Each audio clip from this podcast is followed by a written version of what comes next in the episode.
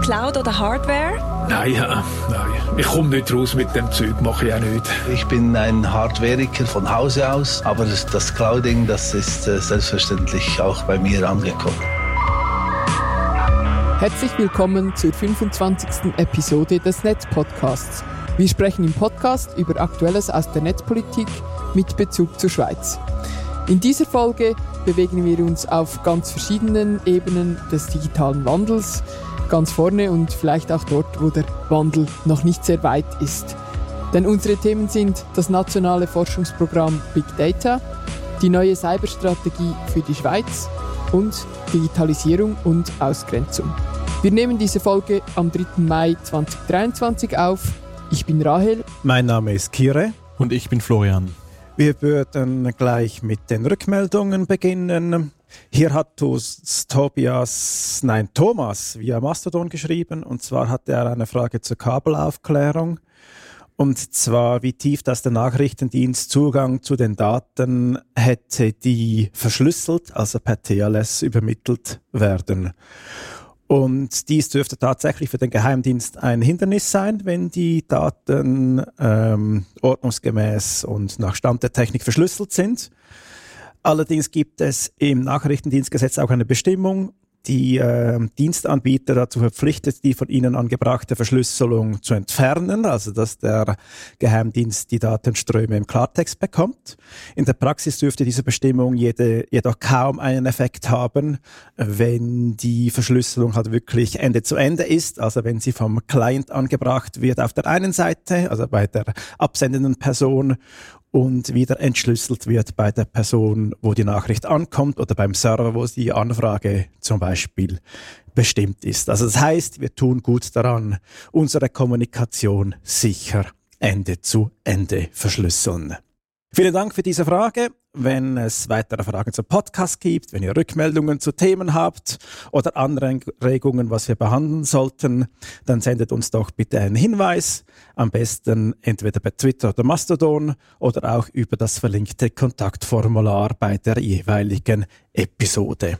Ja, wir kommen zum ersten großen Thema der heutigen Folge und ich habe es schon erwähnt, das nationale Forschungsprogramm Big Data wollen wir hier ansprechen.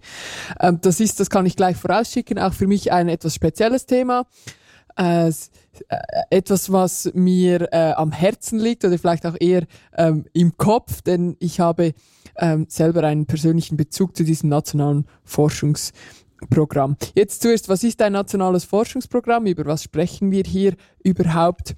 Ähm, das ein nationales Forschungsprogramm ist ein Auftrag des Bundesrates an die Wissenschaft, ähm, konkret an den Schweizerischen Nationalfonds, der das dann organisiert, ein gewisses Thema zu erforschen. Ich habe jetzt bei diesem nationalen Forschungsprogramm Big Data, das war übrigens das nationale Forschungsprogramm 75, die sind immer so schön durchnummeriert, ich habe dort in diesem Forschungsprogramm meine Dissertation geschrieben. Wir kommen dann vielleicht noch darauf zurück. Und ich freue mich, dass wir das heute, obwohl es Jahre später ist, dass wir das heute aufgreifen und, und zurückblicken. Ja, es ist ja lustig. Das Forschungsprogramm Big Data, das wurde initiiert 2015. Also es war im Juni 2015 ein Auftrag des Bundesrates. 2016 wurde es ausgeschrieben. Und es ist man, man merkt es auch schon ein bisschen an der Begrifflichkeit. Es scheint so irgendwie Big Data, ja klar, das verstehen wir, aber irgendwie spricht heute niemand mehr so oft von Big Data wie damals. Also es ist auch so ein bisschen ein Zeitzeuge ähm, der Digitalisierung oder der digitalen Welt, was damals das Buzzword war, dieses Big Data. Ja, wir haben ja gerade vorhin noch kurz bei Google Trends nachgeschaut und der Bund hat ähm, den, den Peak von, von den Suchabfragen zu Big Data ähm, war, war kurz vor der, vor der großen Welle. Also er hat da genau noch mitgesurft. Der Bund hat voll die Welle erwischt. Es war auch eine Zeit, als man als man die Daten als Öl des 21. Jahrhunderts bezeichnete. Ich kann mich da erinnern an gewisse Phrasen, die am Anfang dieses Projekts, wo auch ich dann angefangen habe zu arbeiten, zu forschen, ähm, oft benutzt hat. Und was lustig war, ich kann mich auch noch an eine Startveranstaltung erinnern, wo eine Politikerin irgendeiner, die irgendeinen Bezug zur Digitalisierung hatte, ähm, aber sicher keinen wahnsinnig engen, aber aufgrund, auf irgendeinem Grund hat sie da an dieser äh, Startveranstaltung dieses Programms gesprochen vor einem Haufen Wissenschaftler und man merkte da schon, dass sie vielleicht leicht überfordert war, die Politik vom Thema Digitalisierung. Gut, ähm, Klammer zu, ähm, das ist meine Erinnerung oder eine meiner Erinnerungen daran. Ähm, was genau war denn der Auftrag? Was heißt das? Ähm, das Forschungsprogramm war ausgestattet mit äh, 25 Millionen Franken, also Steuergeld, Bundessteuergeld, ähm, war das für, die, für diverse Forschungsprojekte aus ganz verschiedenen Bereichen. Ähm, es gab so wie drei Bereiche.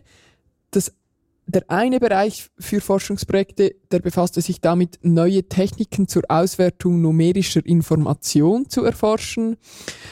Ein Beispiel ähm, für ein Forschungsprojekt, das dann in diesem Bereich war. Ähm, es wurden automatisierte Modelle zur Integration wenig strukturierter Datenbanken ähm, herausgefunden. Und das beispielsweise hat dann dazu beigetragen, dass heute PDF-Dateien automatisiert ins Bundesarchiv integriert werden können oder dass Daten für die Krebsdiagnostik heute einfacher für diese Auswertungen integriert werden können.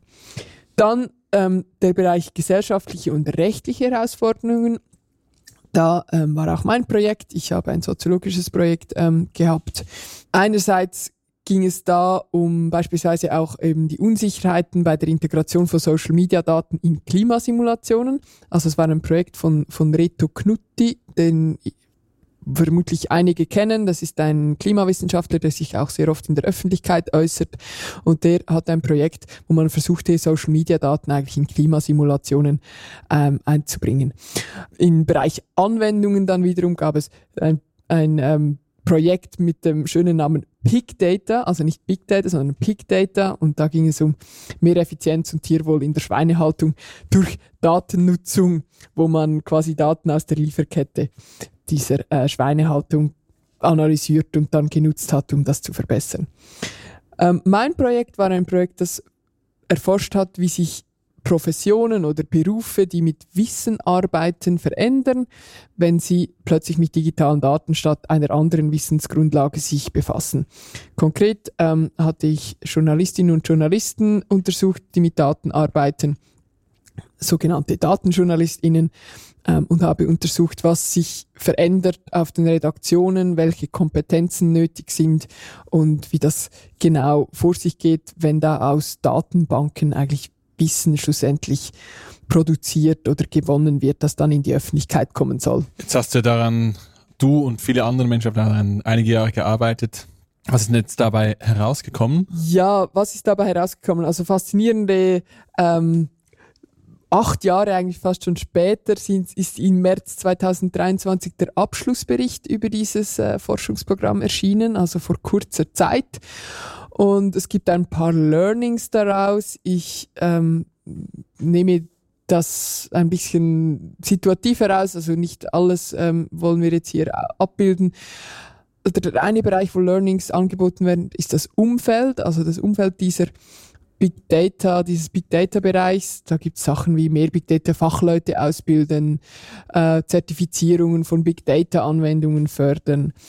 Und ein interessanter Punkt im Bereich Umfeld ist die Frage der Verantwortung für rechtliche und ethische Aspekte von Big Data Projekten. Also wenn ich mit großen Datenmengen forsche, wo häufig vermutlich Personendaten davon betroffen sind oder Personen sonst wie involviert sind.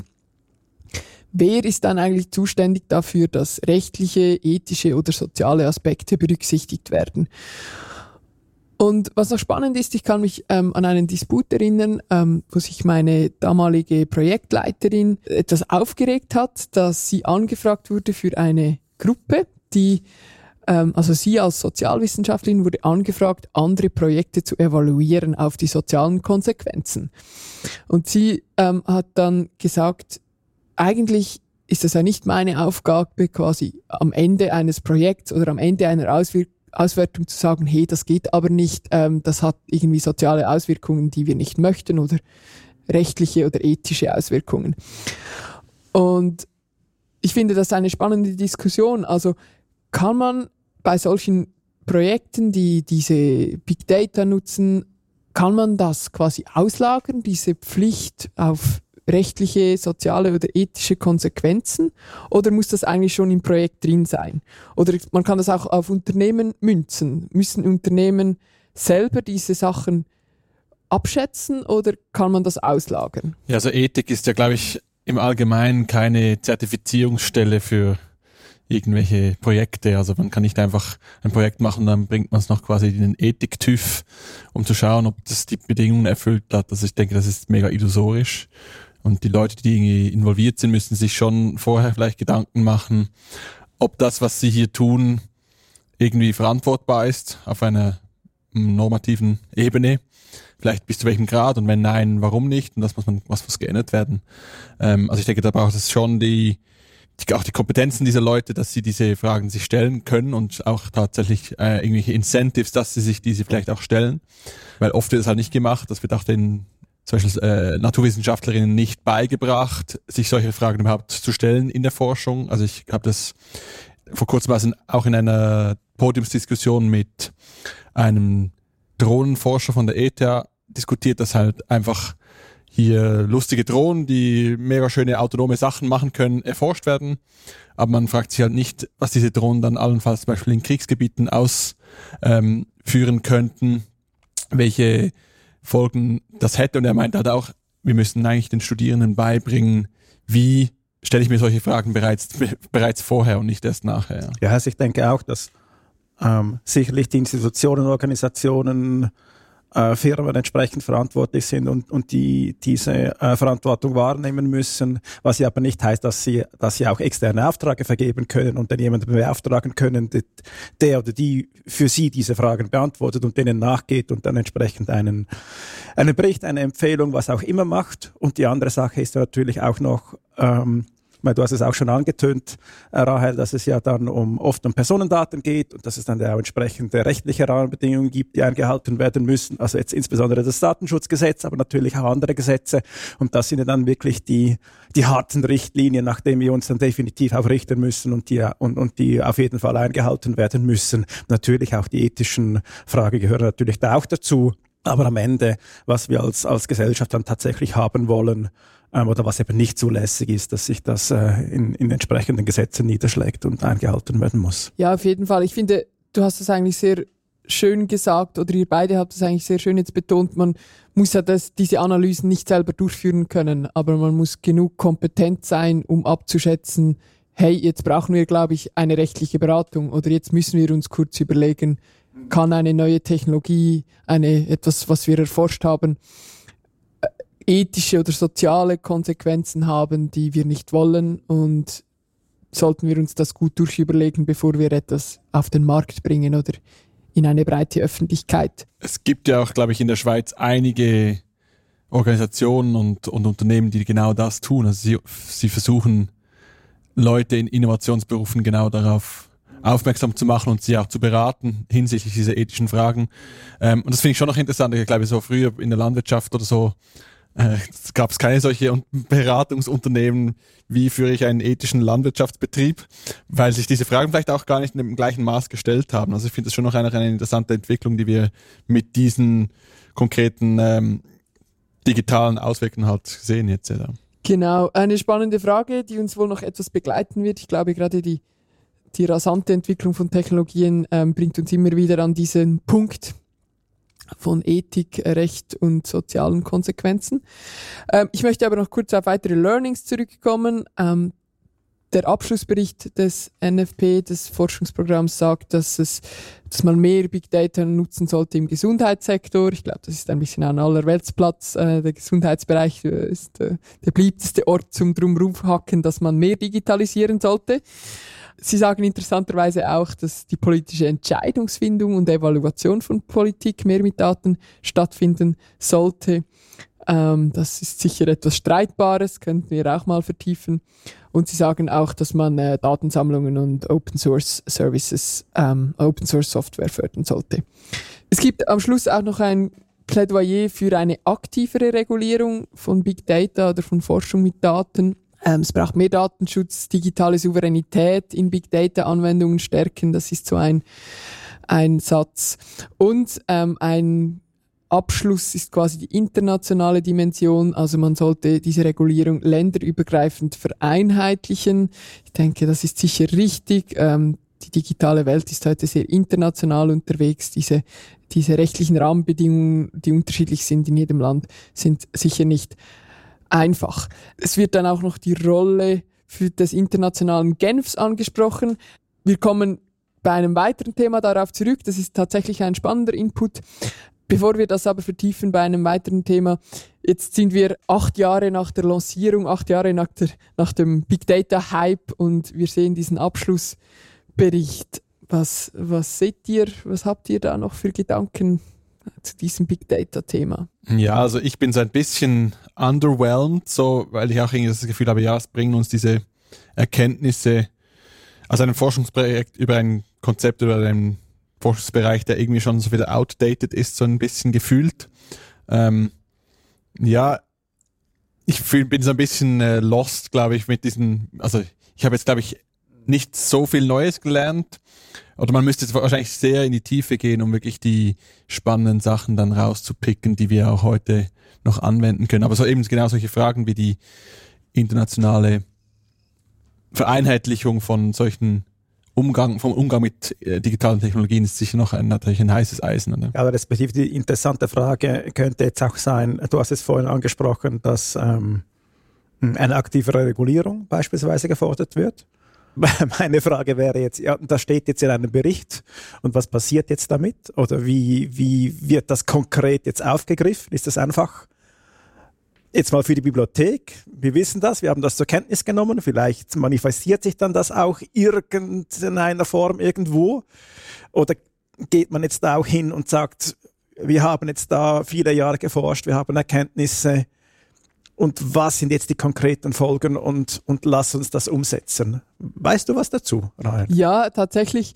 Ähm, ich habe inzwischen die Seiten gewechselt von der Wissenschaft in die Politik und ich wurde dann tatsächlich in meiner politischen Rolle eingeladen ähm, für den Abschlussevent, der, glaube ich, im Januar stattgefunden hat, wo diese Ergebnisse, die jetzt im Bericht stehen, aktiv äh, kommuniziert wurden oder präsentiert wurden gegenüber von Politikerinnen und Politikern ähm, aus dem nationalen Parlament. Das wurde also präsentiert ich konnte leider nicht gehen. Ich wusste, es waren sicher ein paar Leute da, aber es war jetzt auch nicht wahnsinnig ähm, breit. Und ich habe nicht genau verfolgt, ob jetzt auch konkrete Verweise oder Vorstöße mit Verweisen auf diese, dieses NFP 75 eingereicht wurden. Also man versucht diesen Wissenstransfer schon zu machen, aber es ist ähm, relativ schwierig, da die guten Einfallstüren in die Politik zu finden, beziehungsweise man müsste es wahrscheinlich sehr viel konkreter gerade postulieren mit Vorschlägen, die man pfannenfertig eigentlich schon in den Politbetrieb stecken also kann. Also aus der Forschung. Ja, oder auch bezüglich Regulierung, oder?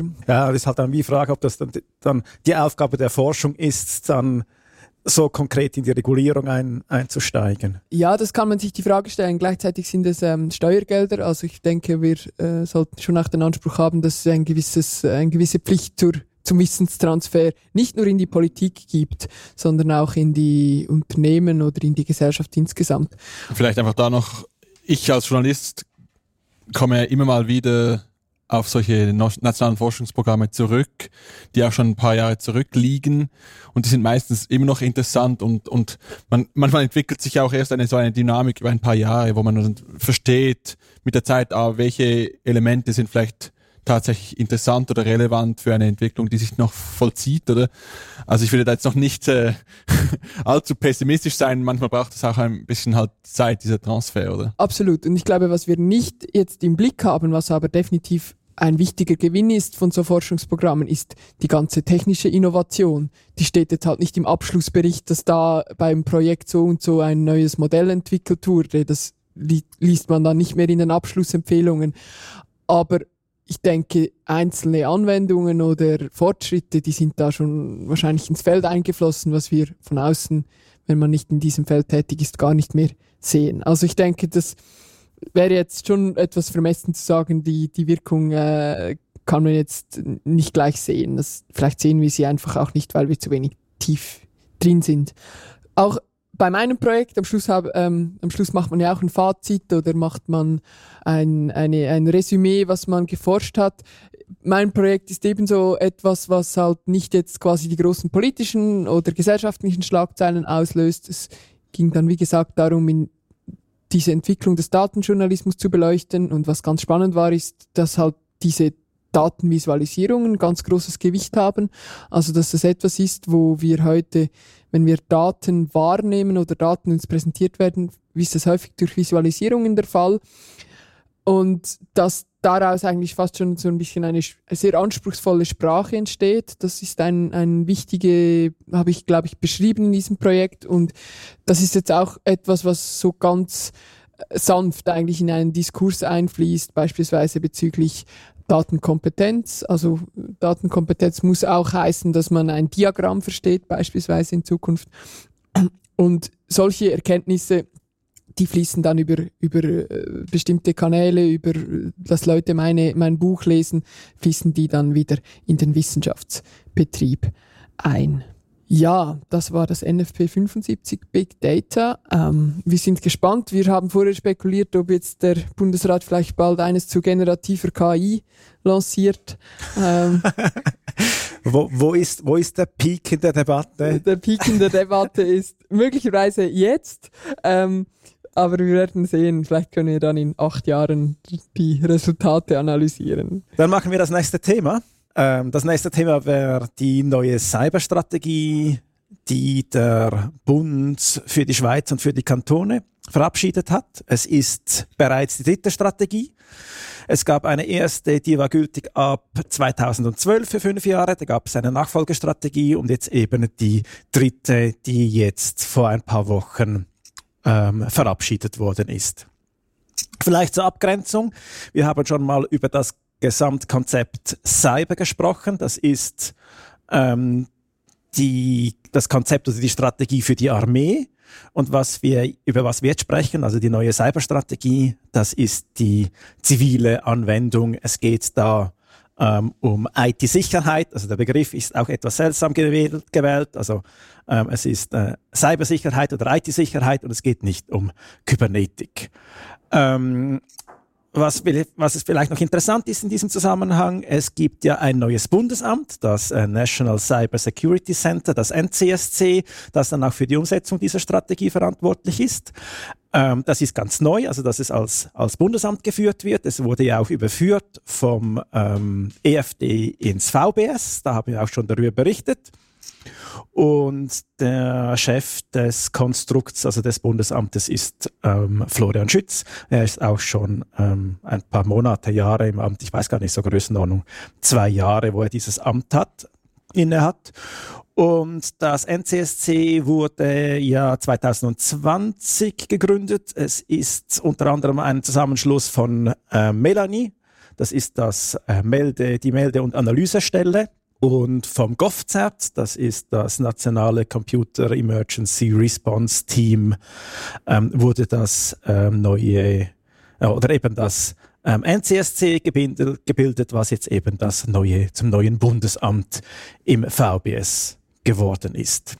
Ähm, so viel zur Einleitung, äh, wenn wir uns jetzt in diesen Bericht, also in diese Strategie schauen, und wie gesagt, es geht ja um IT-Sicherheit oder Cybersecurity und da geht es um Bedrohungen und was wird nun als Bedrohung angesehen und da geht es eigentlich um fünf Bedrohungen. Es ist erstens die Cyberkriminalität, es geht um Cyberspionage, es geht um Cybersabotage, es geht um Cybersubversion und es geht um Cyberoperationen in bewaffneten Konflikten. Und diese werden dann auch jeweils äh, betrachtet unter ähm, Einflussfaktoren, also technischen Entwicklungen. Und da werden ähm, drei aufgezählt, was Sie jetzt jüngst sehen oder was ähm, einen Einfluss haben wird. Das ist einerseits Cloud Computing, also dass immer mehr ähm, Computeranwendungen in die Cloud gehen, ausgelagert werden, auch die Daten in die Cloud ausgelagert werden. Es ist die Trend zum Internet of Things, also dass immer mehr Geräte im Internet vernetzt werden und die untereinander kommunizieren. Und es ist die künstliche Intelligenz. Big Data fehlt. Big Data fehlt. Aber ohne, ohne Big Data Cyber, das ist doch ziemlich ja. stark hier in dieser Strategie. Gibt es dann auch irgendwelche eine Vision oder Ziele oder Maßnahmen, die das ein bisschen konkreter machen. Ja, genau. Also es cybert tatsächlich sehr stark und jetzt ist aber schon, schon spannend. Und zwar, ähm, es gibt eine Vision, die da ähm, formuliert ist und dann werden dann auch aus fünf Ziele abgeleitet und aus diesen Zielen werden dann Maßnahmen formuliert. Ähm, das gehen wir jetzt irgendwie nicht alles durch, aber ich picke gern die eine oder andere Sache, die interessant ist, ähm, heraus. Und wenn wir jetzt bei der Vision beginnen, es gibt eigentlich drei Punkte in der Vision. Und der Punkt eins ist, und ich zitiere, die Schweiz nutzt die Chancen der Digitalisierung und mindert Cyberbedrohungen und deren Auswirkungen durch geeignete Schutzmaßnahmen. Das ist eine Supervision für ein, ein NCSC. Also ja, finde ich auch, äh, sollte man tun. Ist jetzt nicht sehr visionär, aber ja, darum geht's. Und dann die anderen zwei, die sind dann eigentlich tatsächlich etwas spannender. Und ähm, der Punkt zwei heißt, dass die Schweiz zu den weltweit führenden Wissens-, Bildungs- und Innovationsstandorten im Bereich der Cybersicherheit gehören soll. Und der dritte Punkt ist, dass die Handlungsfähigkeit und die Integrität ihrer Bevölkerung, ihrer Wirtschaft, ihrer Behörden und der in der Schweiz ansässigen internationalen Organisationen gegenüber Cyberbedrohungen gewährleistet sind. Ein etwas sperriger Satz, wahrscheinlich auch nicht ganz korrekt. Was da aber interessant ist, dass sie die internationalen Organisationen erwähnen. Und das widerspiegelt sich dann auch in einem der fünf Ziele, und da drin steht, und das ist jetzt aber abgekürzt, dass die Schweiz sich ähm, für das Völkerrecht im digitalen Raum einsetzt und das internationale Genf als, führendes, als führender Standort für Debatten zur Cybersicherheit genutzt wird. Also da möchten sie eigentlich, dass ähm, eben eigentlich das Thema Cybersicherheit ähm, in den internationalen Organisationen, die ja auch in Genf ansässig sind, dass die da also vermehrt diskutiert werden oder allenfalls sogar auch Organisationen ansässig werden oder gegründet werden, die sich um, ich sage jetzt mal, digitales Völkerrecht zum Beispiel kümmern. Interessant oder etwas enttäuschend ist, wenn man dann zu den Maßnahmen schaut, wie man dann dies machen möchte. Und da wird eigentlich nur darauf verwiesen, dass die internationalen Organisationen mit Bedrohungen im digitalen Raum konfrontiert sind und dass man sie also in der Prävention unterstützen wird. Also da wird dann irgendwie eher darauf Bezug genommen, dass das zum Beispiel das IKRK ja im letzten Jahr von einem größeren ähm, Datenverlust betroffen war und, und eigentlich von dieser Ecke her oder von dieser Warte her auf, das, auf, auf die Sache schaut und dann eben potenziell die Chance nicht nutzt, um, um tatsächlich mit Maßnahmen dann dafür zu sorgen, dass eben tatsächlich ähm, zum Beispiel über eine, eine, eine Genfer Konvention für, für, für digitales Völkerrecht zum Beispiel diskutiert wird. Also das ist dann eigentlich eher enttäuschend. Ja, nur noch, ähm, bevor, bevor wir da vom internationalen Genf weggehen, es gab gerade auch diese Woche einen spannenden Gastkommentar in der NZZ, der auch diese mögliche Rolle, die das internationale Genf und die berühmten guten Dienste der Schweiz ähm, leisten könnten, eben in einem Zeitalter, wo wir ähm, vermehrt auch digitale Themen international ähm, bezüglich Regulierungen diskutieren sollten. Ähm, ich kann das nicht alles jetzt irgendwie runterbrechen, weil der äh, Autor dieses Kommentars, der hat da diverse Akteure im internationalen Genf, die er kennt, genannt. Ähm, und das muss man sich mal in aller Ruhe durchlesen. Aber es ist schon spannend, dass er dafür plädiert, dass es eigentlich wirklich die richtigen Akteure dort wären, die sich eben um Völkerrecht, um Demokratie, um gute Regierungsführung kümmern, schon seit Jahrzehnten. Und dass wir eigentlich genau dort Herausforderungen jetzt haben durch Cybersecurity, aber auch durch digitale Demokratie, durch alles Mögliche, künstliche Intelligenz natürlich auch, dass wir dort diese Organisationen hätten und dass es eigentlich ähm, ein, eine super Gelegenheit für die Schweiz wäre, hier eine aktivere internationale Rolle einzunehmen. Aber das scheint jetzt in dieser Strategie hier noch nicht so weit äh, ähm, ausdifferenziert oder durchdacht zu sein, wie, wie man das schon machen könnte. Ja, genau. Es gibt dann, sind dann noch weitere Maßnahmen dann beschrieben, vielleicht noch eine hinausgegriffen. Ähm, da geht es um Bildung und den Innovationsstandort, der ja auch in der, ähm, in der Vision beschrieben ist. Und da macht äh, der Bericht eine beachtliche Startup-Szene im Bereich der Cybersicherheit in der Schweiz aus. Ich weiß nicht genau, woher sich da der Bericht stützt und woher die Information kommt. Also ich weiß nicht, wie es euch geht.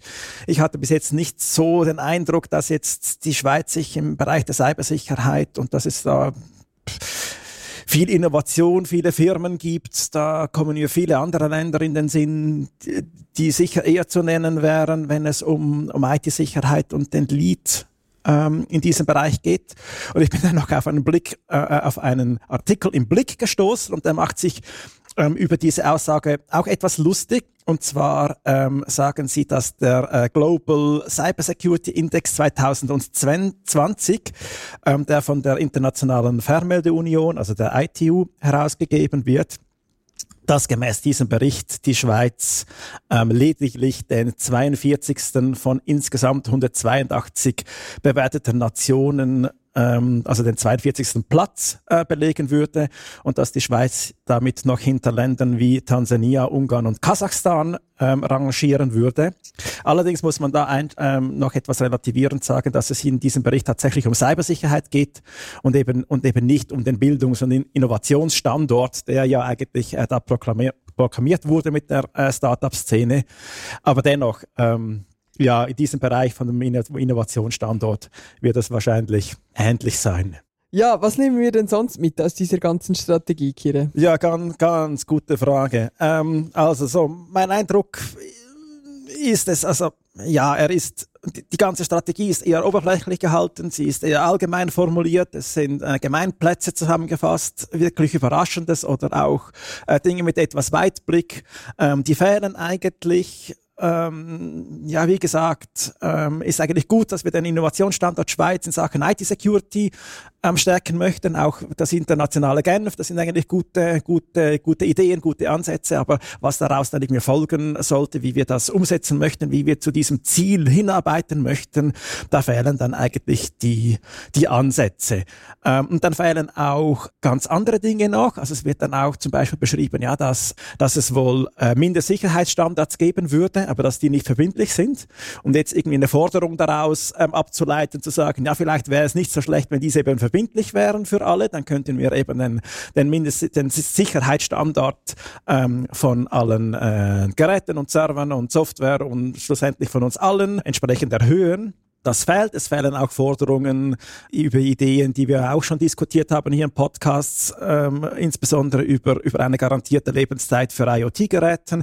Also, dass es eine bestimmte Zeit gibt, wo klar ist, dass ähm, Geräte oder auch Handys ähm, entsprechend mit Sicherheitsupdates versehen äh, werden, damit man eben auch sicher sein kann und diese über diese Zeit äh, verwenden kann. Das hat auch einen Nachhaltigkeitsaspekt, dass man eben Geräte, nur weil sie jetzt eben kein Updates mehr bekommen, eben eigentlich unsicher sind und wir sie eigentlich komplett ersetzen äh, müssen. Und ja, aktuell lässt sich wie sagen, dass, dass die Start Strategie mehr einen aktuellen Stand zusammenfasst, fast, anstatt dass sie uns tatsächlich eine bessere und sichere Zukunft führen würde. Und das ist dann irgendwie ein etwas, ja, ein nachdenkliches Fazit. Manchmal habe ich aber auch das Gefühl, dass diese Strategien vom Bund auch eher ähnlich in dieser Art sind, dass sie sind immer so ein bisschen wenig visionär äh, oder sehr allgemein ja, ja. gefasst und dann, aber es wäre natürlich schön, wenn man ein bisschen mehr genauer wüsste, was äh, im berühmt-berüchtigten Cyberraum so Sache ist. Ja, ich stelle mir ja immer vor, wie dann diese Strategien von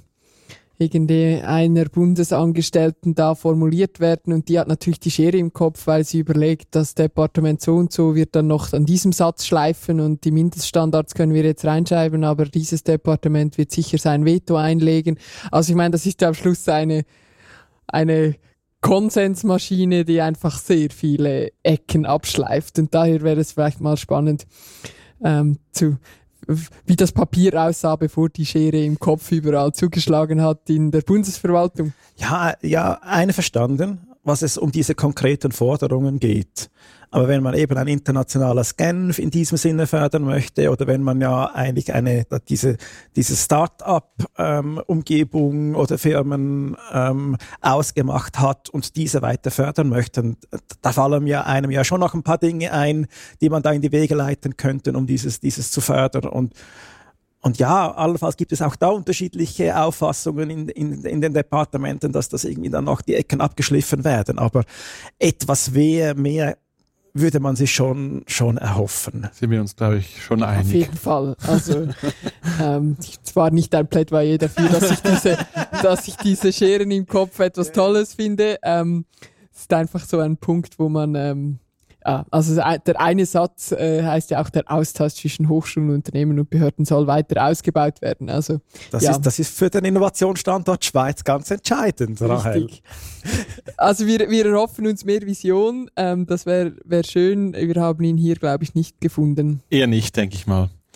Vision können wir, glaube ich, auch beim nächsten Thema brauchen, würde ich sagen, oder? Äh, wir wollen noch ein bisschen über Digitalisierung und Ausgrenzung sprechen und ich möchte einfach mal kurz mit einem Zitat einsteigen, während es hier draußen schon ein bisschen eindunkelt. Ähm, wir nehmen ausnahmsweise am Abend auf. Ähm, und das Zitat geht wie folgt. Die Digitalisierung hat unsere Welt verändert. Gerne wird sie uns als Chance verkauft, weil sie unser Leben erleichtert. Wir können einfach Geld überweisen, uns mit Gleichgesinnten über tausende Kilometer hinweg austauschen oder Ersatzteile für das Lieblingsvelo per Klick finden und bestellen. Nur profitieren davon nicht alle, denn für viele Menschen bedeuten Apps, Smartphones, Online-Schalter und kontaktloses Bezahlen nicht Bequemlichkeit und Flexibilität, sondern Ausgrenzung. Dieses Zitat ist der Auftakt zu einer Serie, an der ich gerade für das Straßenmagazin Cypris arbeite. Äh, Menschen, die aus der Schweiz zu hören haben, das vielleicht schon mal gesehen am Eingang eines äh, Supermarkts oder am Bahnhof. Und es geht, wie sich unschwer erkennen lässt, um Digitalisierung und Ausgrenzung. Und in ungefähr fünf Teilen widme ich oder versuche ich mich verschiedenen Aspekten der ungleichen Behandlung von Menschen in unserer digitalen Gesellschaft zu widmen. Also so Fragen wie, wer kann überhaupt an digitalen Entwicklungen teilhaben und wer wird davon ausgeschlossen? Über wen werden besonders viele Daten gesammelt und verarbeitet? Und welche Menschen und Gruppen werden zum Beispiel auch diskriminiert durch Algorithmen oder digitale Angebote und auch besonders stark benachteiligt. Es ist also ein riesiges Fass, über das es auch viel zu diskutieren gäbe. Und um das Ganze ein bisschen einzuschränken, geht es im ersten Teil und vielleicht auch heute einfach mal darum, um die Frage der digitalen Teilhabe. Und jetzt machen wir wieder mal so ein kleines Quiz. Das ist irgendwie so meine Lieblingsbeschäftigung in diesem Podcast. Was meint ihr, Kire und Rail, wie viele Menschen in der Schweiz verfügen gemäß Bundesamt für Statistik über wenig bis gar keine digitalen Kompetenzen? Und das heißt digitalen Kompetenzen? Ja, das ist so ein, ein, äh, ein Schema mit irgendwie vier verschiedenen Aspekten. Es geht so um Fragen wie, können diese Menschen Informationen im Internet finden, können sie ein Gerät bedienen, können sie vielleicht eine App installieren oder auch, und das ist, glaube ich, schon ein bisschen anspruchsvoller, können sie digitale Mittel verwenden, um ähm, zum Beispiel ein Word-Dokument oder eine, eine Excel-Tabelle auszufüllen. Also digitale Technologien produktiv verwenden. So. Ich denke, wenn man halt an, an Eltern oder Großeltern oder sagen wir alle irgendwo äh, im höheren Pensionsalter oder an, an, wenn man an den letzten Altersheimbesuch denkt, dann denkt man schon, ah, das sind wahrscheinlich recht viele da. Ich hätte jetzt so einen höheren sechsstelligen eine höhere sechsstellige Zahl geschätzt, vielleicht 800.000 Menschen, ein Zehntel der Schweiz. Ich habe letztens mal Zahlen gesehen und die sind aber die waren aus Deutschland und die waren dann auch aufgeschlüsselt nach ähm, Altersgruppen, also irgendwie so 60 bis 80-Jährige und dann irgendwie 40 bis 60-Jährige und dann und darunter nochmals ähm, aufgeteilt. Und es war dann natürlich klar, ein Unterschied zu sehen. Die älteren Gruppen, die waren dann eher ähm, mit ähm, digital benachteiligt oder die haben da die Kompetenzen auch gefällt. Also war, hat es einen sehr starken Anstieg ge gegeben und mit, mir war dennoch, ich weiß die Zahl nicht mehr genau, aber es war überraschend hoch. Und habe für mich noch gedacht, das kann doch eigentlich gar nicht sein. Weil auch insbesondere, wenn wir jetzt gerade auch die, die Altersgruppe oder wenn wir jetzt die 60-Jährigen anschauen, wo man schon noch sagen kann, die Digitalisierung hat oder hat den Mainstream oder sehr viele Leute irgendwie Mitte der 90er erreicht. Das sind 30 Jahre. Also Leute, die heute 60 sind, waren da 30. Und die müssten digitale Kompetenzen haben. Und es war, es war tatsächlich, ich, eben, ich weiß die Zahl nicht mehr, aber es war, es war erschreckend hoch und ich würde wahrscheinlich tippen, es sind mehr als diese, als diese zehn Prozent. Ja, ich denke, man kann sich natürlich immer darüber streiten, wie genau wird das gemessen und wie zuverlässig ist und was misst das man damit genau, aber die Zahl, die vom Bundesamt für Statistik kommt, die ist erstreckend hoch. Es sind etwa ein Viertel der erwachsenen Bevölkerung und das sind dann hochgerechnet so etwas weniger als zwei Millionen Menschen, die offenbar große Schwierigkeiten haben, sich im digitalen Raum zu bewegen. Und das heißt halt auch, dass dieser Anteil, also sagen wir mal dieser Viertel, bei der Digitalisierung mehr oder weniger ausgeschlossen wird. Also sie können keine Apps bedienen, um zum Beispiel eine Parkgebühr zu bezahlen, weil das geht ja manchmal nur noch per App und man kann keine Münzen mehr reinlassen. Oder sie können ein Tramticket nicht mehr bezahlen, weil die Billetautomaten äh, abgebaut werden. Und sie wissen auch nicht zum Beispiel, wie man Informationen auf Facebook einordnet oder zuverlässige Seiten im Internet findet und so weiter und so fort. Oder? Also es ist nicht erstaunlich, dass wenn man das, das Thema Alter noch anspricht, dass natürlich auch die älteren Menschen zu den anfälligsten für Fake News gehören, ähm, die ja insbesondere in den sozialen Netzwerken herumgereicht werden. Was halt interessant ist, dass wenn immer mehr Dienstleistungen von Privaten und auch vom Staat halt diesen, diesen digitalen Raum verschoben werden, dann schließen wir halt potenziell bis zu einem Viertel der Bevölkerung von dieser Entwicklung einfach aus, weil sie vielleicht auch gar kein Gerät haben, das die entsprechenden Fähigkeiten hat. Also vielleicht ein altes Smartphone, das dann halt nicht mehr die neuesten Apps installieren kann. Und eben, wie gesagt, es gibt genügend Beispiele, wo man das sieht, sei es die Abschaffung von Ticketautomaten oder die Übernahme von so Online-Schaltern auf der ähm, Gemeinde, wo man dann sein äh, Familienbüchlein online bestellen kann. Super praktisch. Aber wenn das halt dann bedeutet, dass der Schalter halt einfach nur noch zwei Stunden in der Woche offen hat, wo man dann hingehen kann, dann haben diese Leute Mühe. Oder irgendwelche Chatberatungen bei der SBB oder bei der Versicherung oder was weiß ich. Wie gesagt, es hat natürlich auch einige Vorteile, solche digitalen Tools. Also ich kann eben mitunter Kosten sparen. Ist besonders beliebt, wenn es um staatliche Stellen geht. Oder ich kann wichtige Dienstleistungen rund um die Uhr verfügbar machen. Aber die Nachteile sind halt auch, viele können auf diesen schönen Zug nicht aufspringen, oder? Ja, ich hatte gerade vorletzte Woche auch so ein Erlebnis. Äh, man, man hatte so Erlebnisse, wo man eigentlich, man denkt, man weiß es und dann erzählt es jemand wieder und dann denkt man, ja, es ist eigentlich schon krass. Das war in einem Kurs. Ähm, ich habe an der Hochschule ein paar Lektionen gegeben, gegeben zum Thema Daten und Gesellschaft. Also wie beeinflusst sich das äh, gegen äh, gegenseitig. Und da waren meine Kursteilnehmenden waren Sozialarbeitende oder angehende Sozialarbeitende. Und der eine ähm, Kursteilnehmer hat mir dann halt erzählt, dass sein seine Klientel die hat ein, nicht ein Problem mit, äh, ist das wahr, was ChatGPT mir sagt oder nicht, sondern das Problem da ist, wie kann ich mir eine E-Mail-Adresse einrichten? Und ohne E-Mail-Adresse ist man heute halt ähm, wo fast jeder Account auf einer E-Mail-Adresse beruht, ist man eigentlich im digitalen Raum sehr schnell, ähm, stößt man an die Grenzen oder bei den meisten Smartphones ist es gar nicht nutzbar, weil halt die Accounts auf E-Mail-Adressen beruhen. Ja, das ist sicher ein Beispiel von vielen,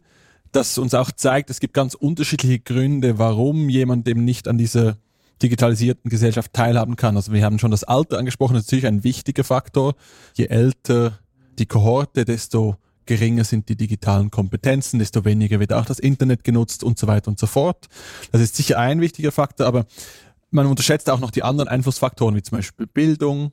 Ähm, Bildung hat auch einen großen Einfluss natürlich auf digitale Kompetenzen und schlicht auch die Kosten für digitale Infrastruktur. Also auch in der Schweiz gibt es sehr viele von Armut betroffene Menschen und die können sich zum Beispiel einen zuverlässigen Internetanschluss nicht leisten und sie haben auch keine, vielleicht keine guten Geräte oder sie müssen sich in der Familie ein Gerät teilen und müssen dann Homeoffice, Hausaufgaben, äh, Ferienplanung und so weiter mit noch schlechtem Internetanschluss oder vielleicht von den Nachbarn irgendwie so extrem langsam zusammenbasteln.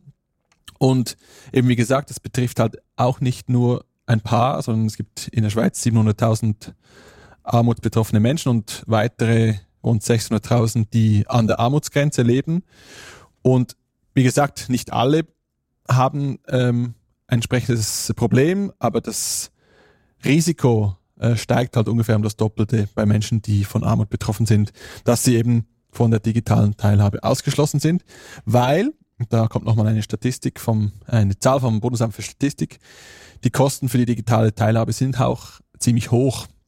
Also überlegt euch mal, wie viel Geld ihr für euer Handy-Abo ausgebt, für euer Internetanschluss zu Hause, für euer Gerät oder für eure Geräte, für vielleicht habt ihr noch einen Drucker oder was weiß ich. Ähm, und das Bundesamt für Statistik rechnet im Durchschnitt mit 250 Franken pro Person und Monat im Durchschnitt. Das ist jetzt sicher so ein bisschen hoch, weil da kommen dann die ganzen Wohlstandsprobleme noch rein, dass viele Leute vielleicht zwei Handys haben ähm, oder sich einen superschönen Computer leisten. Aber es ist halt doch ein ganzer schöner Batzen, der da zusammenkommt und den man sich auch erstmal leisten können muss.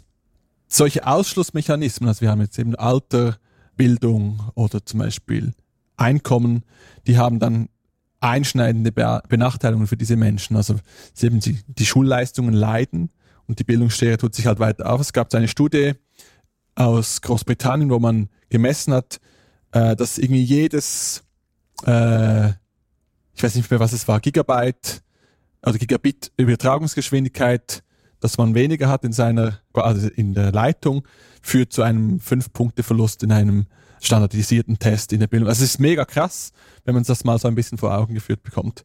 Auch im Arbeitsmarkt hat man natürlich viel weniger Chancen, wenn man digital benachteiligt ist, weil zum Beispiel immer mehr Jobs einfach eine digitale Bewerbung verlangen. Also ich kann mich dann gar nicht mehr bewerben, weil ich keine E-Mail-Adresse habe und kein, keine PDF Bewerbungsunterlagen dorthin schicken kann. Und dieses Problem verstärkt sich dann auch noch, oder? Wenn ich halt keine Skills habe, um mich so zu werben, bekomme ich auch gar nicht diese Stellen. Ich kann mich dann auch gar nicht on the job quasi weiterbilden im Umgang mit digitalen Technologien und Tools. Und was ich auch noch recht krass finde, insbesondere bei bereits marginalisierten Menschen, also Leute, die zum Beispiel von Armut betroffen sind oder Arbeitslosigkeit, die werden durch die Digitalisierung oft halt auch doppelt bestraft. Also ein Beispiel, wenn halt jemand Sozialhilfe bezieht, muss die Person zum Beispiel auf dem Sozialamt nachweisen, dass die Ausgaben so und so sind. Das heißt, die müssen ihre Kontoauszüge den zum Beispiel auf Papier geben. Und äh, ein Papierkontoauszug kostet bei den meisten Banken halt extra. Das ist jetzt vielleicht äh, eben vielleicht drei Franken oder so, das ist das Kostproblem. Aber wenn man halt Dinge von 800, 900 Franken im Monat leben muss, ist es halt ein Batzen, der äh, signifikant ist. Das heißt, diese Leute, wo man eigentlich die Chancen hätte, auch äh, Verbesserungen zu bringen, bestraft man dann nochmal doppelt. Also da, da müsste man schon irgendwie versuchen, diese Leute auch an Bord zu bekommen und irgendwie die analogen Angebote parallel weiterlaufen lassen. Und ich weiß nicht genau, was die Lösung wäre. Vielleicht habt ihr da irgendwie gute Ideen, wie man diesen sogenannten digitalen Graben wieder ein bisschen zuschütten könnte. Es ist natürlich eine, eine Riesenaufgabe. Grundsätzlich gibt es immer einen, einen Graben oder gibt es immer diese großen Differenzen bei Kompetenzen und Zugängen zu, zu Chancen und Risiken von neuen Technologien. Und jetzt bei, du hast es jetzt eindrücklich aufgezeigt, was das heißt für, für digitale Sachen. Etwas, wo, wo wir sicher immer daran arbeiten müssen, und das finde ich ähm, wirklich wichtig, auch wenn man es nicht schafft, diesen Graben zu schließen, das sind die, die Grundkompetenzen. Also, dass man einfach nicht Leute abschreibt, sondern immer weiter in sie investiert. Und was heißt das konkret? In, in Luzern beispielsweise gibt es ein neues Grundkompetenzenprogramm. Es gab schon immer Angebote beispielsweise für Leute, die trotz ein paar Schuljahren nicht gut lesen konnten oder nicht gut rechnen konnten. Und ähm, sowas muss man eben ausbauen auf, auf digitale Sachen. Also eben ähm, wie geht man mit äh, Geräten um, wie macht man E-Mail-Adressen, wie ähm, erkennt man vielleicht auch Information, gute Information im Internet, solche Sachen. Also dass man da ähm, solche Angebote macht, wirklich niederschwellig. Und was auch noch spannend ist, was man dann auch machen muss, gleichzeitig wie man die Sachen anbietet, ist sich überlegen, wie man die betroffenen Leute erreicht. Weil das ist dann fast das Schwierigste, weil man kann das ja nicht einfach auf eine Website stellen und dann bewerben, ähm, sondern es ist wirklich schwierig, noch diese Leute zu erreichen und man muss dann über, über, äh, darüber überlegen, wo arbeiten die, falls sie arbeiten oder auf welche Ämter gehen die, wo könnte man so etwas ähm, an die Frau oder an den Mann bringen. Aber ich finde, diese Grundkompetenzen dürfen wir wie äh, nie, nie vergessen und der Staat sollte wirklich die, die Aufgabe haben, genau solche Sachen anzubieten für, für diese Leute. Vielleicht nur dazu, es ist natürlich auch so, dass das mittlerweile auch mit einem großen Stigma verbunden ist. Oder also dass man heute zum Beispiel kein Smartphone bedienen kann, das traut man sich vielleicht auch nicht mehr zu sagen. Das heißt, die, die Schwelle, vielleicht solche Angebote auch zu nutzen, die ist vielleicht auch höher als man denkt, oder weil man vielleicht, vielleicht nicht getraut zuzugeben, dass äh, man entsprechende Probleme hat. Und da müssen wir auch durch das Schaffen eines Bewusstseins für diese, für diese große Menge von Menschen ein bisschen darauf aufmerksam machen, oder? Ja, das ist eigentlich, eigentlich, eigentlich ein guter Punkt. Äh, und du hast es vorhin auch schon angesprochen, ob dann vielleicht auch äh, Dienste oder Prozesse auch noch herkömmlich angeboten werden sollen. Und ich, ich denke mir, es ist nicht mal unbedingt die Frage, ob herkömmlich oder physisch oder, oder jetzt digital und nur noch digital, sondern die Frage ist ja, ist das Digitale zugänglich? Also man könnte sich ja auch überlegen und sagen, der Prozess gibt es unter Umständen nur noch digital, aber der Gemeindeschalter, den gibt es noch. Und da kann der digitale Prozess dann bezogen werden. Da hat es ein Gerät, das ich bedienen kann. Das, da, da wird mir vielleicht auch geholfen, wenn ich das Gerät nicht selber bedienen kann, wenn ich die Software nicht kenne, wenn ich da sonst irgendwie nicht, nicht ähm, rauskomme. Einfach damit es da die Möglichkeit für den Zugang gibt, dass man halt nicht gezwungen ist, ein Smartphone zu haben, nicht gezwungen ist, eine EID zu haben, damit man eben gewisse Dinge machen kann, sondern dass man sie, indem sie noch her herkömmlich machen kann, wenn ich, wenn ich die Geräte nicht habe, wenn ich die Skills nicht habe, da, aber der Prozess dahinter kann durchaus ein digitaler sein, damit man da nicht, nicht zweigleisig fahren muss. Und indem man dann auch die Chancen, die ja die Digitalisierung durchaus auch bietet, genau. zum Beispiel im Effizienzgewinn, im Transparenzgewinn nutzen kann. Nutzen kann ja. ja, absolut. Ich finde, es gibt wie zwei Gründe, wieso wir uns um diesen Graben kümmern sollten. Und der eine hat ganz einfach mit der mit dem Respekt vor den Menschen und mit der individuellen Würde, die, die jeder Mensch haben soll, ähm, zu tun. Und ich finde, das darf man nicht vergessen. Das ist etwas ganz Zentrales, dass sich jeder Mensch respektiert und gewürdigt fühlt in einer Gesellschaft. Aber das Zweite, das habt ihr jetzt auch angetippt, wenn wir vorangehen wollen, dann brauchen wir Vertrauen, dann brauchen wir einen großen Teil der Gesellschaft, der die Chancen sieht und nicht nur sich abgehängt fühlt. Und da ist es einfach unerlässlich, dass man die Menschen immer wieder mitnimmt auf diese Reise und sie mit den nötigen Kompetenzen ausstattet. Vielleicht schließe ich noch mit einer Anekdote, die ich in diesem äh, Zusammenhang in der, dem Auftakt für diese äh, Serie erlebt habe. Ich habe noch mit jemandem gesprochen, der hatte kein Gerät und war in, arbeitslos und hatte Probleme, Arbeit zu behalten. Und dann hat er durch einen Verein ein solches Gerät bekommen und das hat eine, extrem, eine extreme Veränderung bei ihm äh, ausgelöst. Also er konnte dann plötzlich Dinge tun, die er vorher nie tun konnte und entsprechend auch recht schnell hat er Arbeit gefunden, die er auch jetzt na, nach wie vor hat. Und das war für mich auch ein bisschen ein positives Beispiel, dass wenn wir den Leuten den Zugang liefern, dann wird es erstens vielleicht auch geschätzt und es gibt auch wieder neue, quasi neue Möglichkeiten, die man unbedingt ausschöpfen muss. Ich glaube, es geht halt einfach darum, diese Leute zu erreichen und zu, zu mitzunehmen. Genau. Kursnachrichten und Fundstücke. Ja, noch so gerne. Ich beginne. Ähm, und zwar mit einem Meinungsartikel aus der NZZ. Der trägt den Titel vom elektronischen Patientendossier auf Vorrat zum EPD on Demand. Und ähm, da wird äh, ein Konzept beschrieben, der von der zentralisierten äh, elektronischen Patientenakte weggeht zu einer dezentralen, die beschreibt, wie man eben nicht in einem Dossier die Daten zusammenfasst, sondern wie auf Daten zugegriffen werden kann, dann, wenn man sie braucht und mit den entsprechenden Rechten. Meines Erachtens ein guter Denkanstoß, ohne diesen jetzt propagieren zu wollen. Genau, und dann haben wir noch äh, das alljährliche Überwachungsfinanza, nämlich die neuen Zahlen zu den Überwachungsmaßnahmen in der Schweiz. Wir wissen jetzt, wie viele Überwachungsmaßnahmen 2022 angeordnet wurden und die Zahlen sind einmal mehr massiv gestiegen. Insbesondere bei den Antennensuchläufen sieht man, dass die doppelt so oft angeordnet wurden wie bisher. Interessanterweise insbesondere in Kantonen Basel-Landschaft und Solothurn sowie bei der Bundesanwaltschaft. Wir können jetzt da noch äh, jeder für sich spekulieren, was die Ursachen dafür sind. Und auch der Nachrichtendienst hat 2022 fast doppelt so viele Überwachungen und Auskunftsgesuche durchgeführt wie im Jahr zuvor. Die genauen Zahlen findet ihr wie immer in unseren Show Notes, sowie auch alles andere, was wir geplaudert haben. Und dann zurück noch geistig kurz in den Januar. Ihr erinnert euch, es gab diese Aufregung rund um die Ausweispflicht im Internet, ähm, dieses Referendum, das da gesammelt wurde, das aber nicht äh, die 50.000 Unterschriften erreicht hat. Aber die Fragen, die das aufgeworfen hat, es geht ja um das Jugendschutzgesetz, ähm, wo dann diese Ausweispflicht ähm, beschrieben wurde, die da damit eingeführt wird für, für Videodienste. Diese Fragen, die das aufgeworfen hat, die wurden ja dann im Parlament gestellt mittels einer ähm, Interpellation und der Bundesrat hat geantwortet vor wenigen Tagen. Jetzt, das Problem ist, die Antworten werfen wieder mehr Fragen auf, als dass sie Klarheit geschafft haben. Also, das ist eine Story to be continued. Das ist vielleicht eher ein Cliffhanger, dieses Fundstück hier, weil wir werden bestimmt darauf zurückkommen, was es jetzt mit dieser Ausweispflicht im Internet tatsächlich auf sich hält. Ja, blicken wir noch kurz auf Veranstaltungen.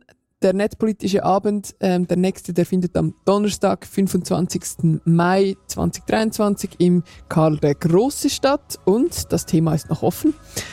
Wir sind also spontan. Ähm, man kann sich auch noch melden, wenn man jetzt äh, den Vortragslot gerne beanspruchen möchte. Damit sind wir am Ende dieser Folge. Wir danken euch fürs Zuhören und wir freuen uns, wenn ihr uns weiterempfehlt. Tschüss und bis bald.